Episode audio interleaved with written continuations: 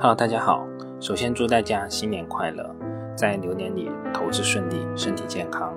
那今天我看到刘润老师的公众号发布了一篇文章，名叫《独家揭秘董明珠直播》，可能只有董明珠找到了直播带货的本质。我觉得这篇文章，又或者说这篇商业案例，还是写的相当不错的。虽然不一定说完全同意他说的这些事，但是起码对于我们了解格力电器的这个模式，还是相当有帮助的。那我闲话也不多说，以下是刘润老师的这篇商业案例。在二零二零年的六月一号，董明珠代表格力电器在网上直播带货，当天的累计销售额高达六十五点四亿元，创下了家电行业直播销售的记录。六十五点四亿元一天，这是什么概念呢？这相当于格力电器今年一季度营收二百零三点九六亿元的百分之三十二，这个成绩太惊人了。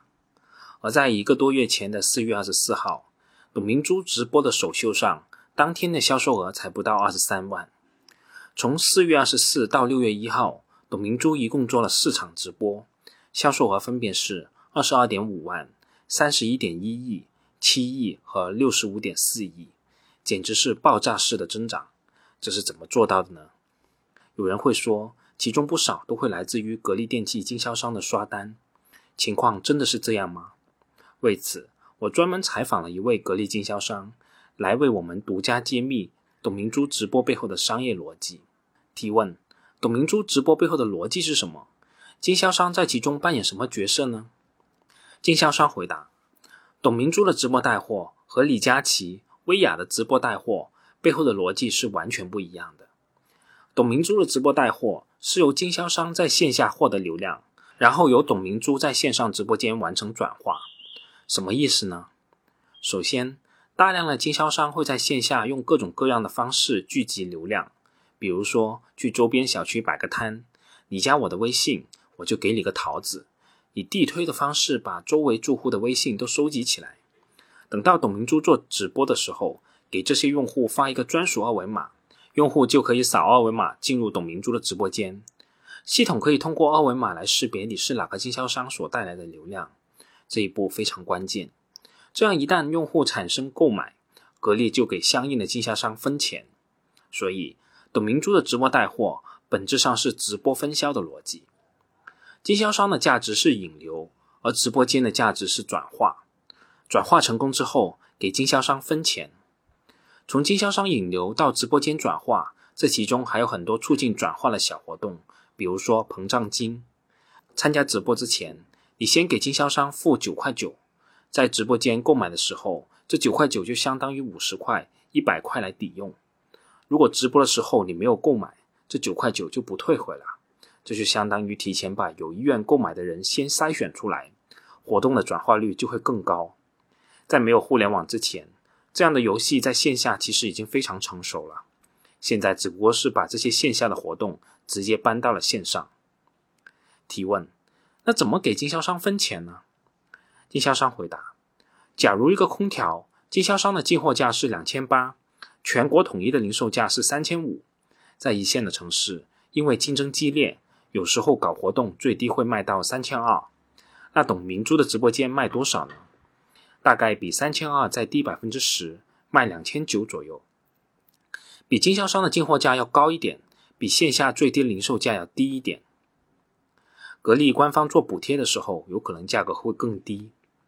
在直播间成交完成以后，格力总部会通过二维码来追溯每个经销商会带来了多少流量，产生了多少销售额，然后给各地的经销商分钱。比如一家经销商带来的用户成交了一千台，销售额是二百九十万，格力总部就直接打给他二百九十万。这一千台空调还是由他发货和售后。这二百九十万扣除进货成本，剩下来就是他的利润。这是经销商分到的第一笔钱。除此以外，还有第二笔钱。很多用户并不是通过经销商的二维码进来的，而是通过格力的官方宣传等其他方式进来的。这样的用户产生了购买，格力会根据用户的收货地址，把订单分配给相对应区域的经销商。这些用户不是经销商带来的流量，所以这个时候的经销商赚不到差价。但是他们仍然可以赚到一笔服务费，比如说安装一次空调的服务费是两百元，扣除工人成本一百多，经销商还能赚到几十块的差价，这就是经销商分到的第二笔钱。提问：那经销商愿意以这种方式和格力合作吗？本来都是你区域内的用户，在线下卖三千二，在直播间卖两千九，你赚到的差价不是更少了吗？经销商回答：经销商是愿意的，因为平时在线下卖不一定能聚集这么多的流量，虽然每一件的差价少了，但是因为数量多了，薄利多销，赚到的利润就会更多，所以大部分的经销商都愿意做这件事。提问：那格力到底赚不赚钱？这六十五亿的销售额是未来一定会发生在格力的市场吗？现在只不过是把这六十五亿提前集中卖掉吗？还是说这六十五亿中本来有很多人要买美的、买海尔的，但是因为直播而买格力呢？经销商回答：我估计有百分之八十是原来格力的忠实用户，有百分之二十是从别的地方吸引来的用户。但如果真的是这样的话，这意味着很大的收益，这相当于格力整体降价了百分之十，然后带来了百分之二十的新用户，这其实对格力来说是非常划算的。听完了这位格力经销商的分享，我觉得格力真的太厉害了。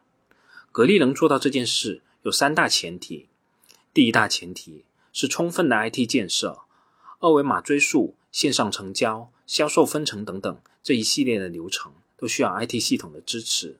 在做直播很久以前，格力就已经做好了充分的 IT 建设。这套 IT 系统并不是专门为直播而准备的，而是早就准备好了，这次正好用在直播上而已。第二个大前提就是清晰的区域划分。在直播中带货，总会有一些不是由经销商带来的流量，而这些流量到底应该算谁的呢？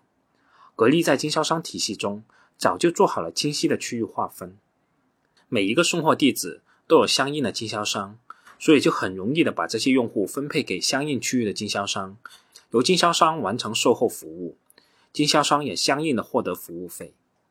第三大前提是严格禁止跨区销售，比如你是这个区域的经销商，如果你想把格力电器卖到另外一个区域，这是做不到的，因为每一台电器都有区域的激活码，如果你卖到别的区域，就无法激活电器，电器就无法使用了。这就从技术上严格禁止了跨区销售，所以在直播中就不会出现经销商借着活动囤货到另一个地方跨区销售的情况，因此也就不会破坏原有的销售体系。这就是格力能做到这件事情的三大前提。